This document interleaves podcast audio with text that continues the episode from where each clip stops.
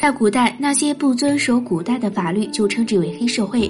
古代的黑社会就是靠抢劫、欺行霸市等等方式去牟利。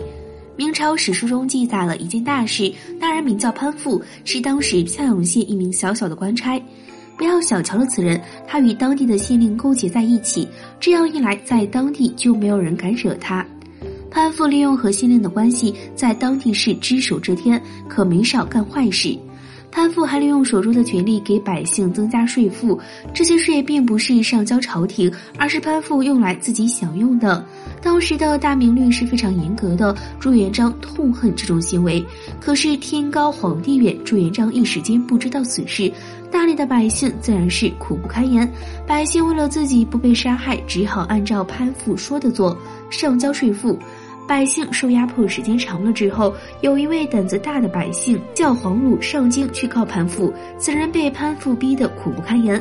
朱元璋得知此事之后，龙颜大怒，下令立即彻查此事，严查此案。可是让朱元璋都想不到的事发生了，由于潘富的党羽众多，在朝廷中走漏了消息，潘富逃之夭夭了。潘富逃到了崇德县的富豪赵祯府中，此人是贩卖私盐的。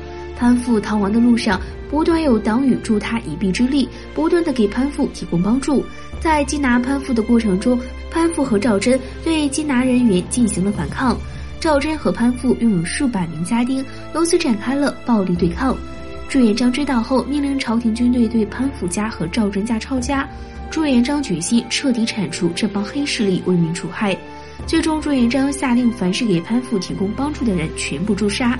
潘富和赵祯家诛九族，抄没家产出宫。就此，潘富的势力在飘阳县消失。所以说呀，就算你有再大的权力，也不要跟皇权叫板，不然下场肯定很悲惨。好了，今天的节目就到这里了，我们下期再见。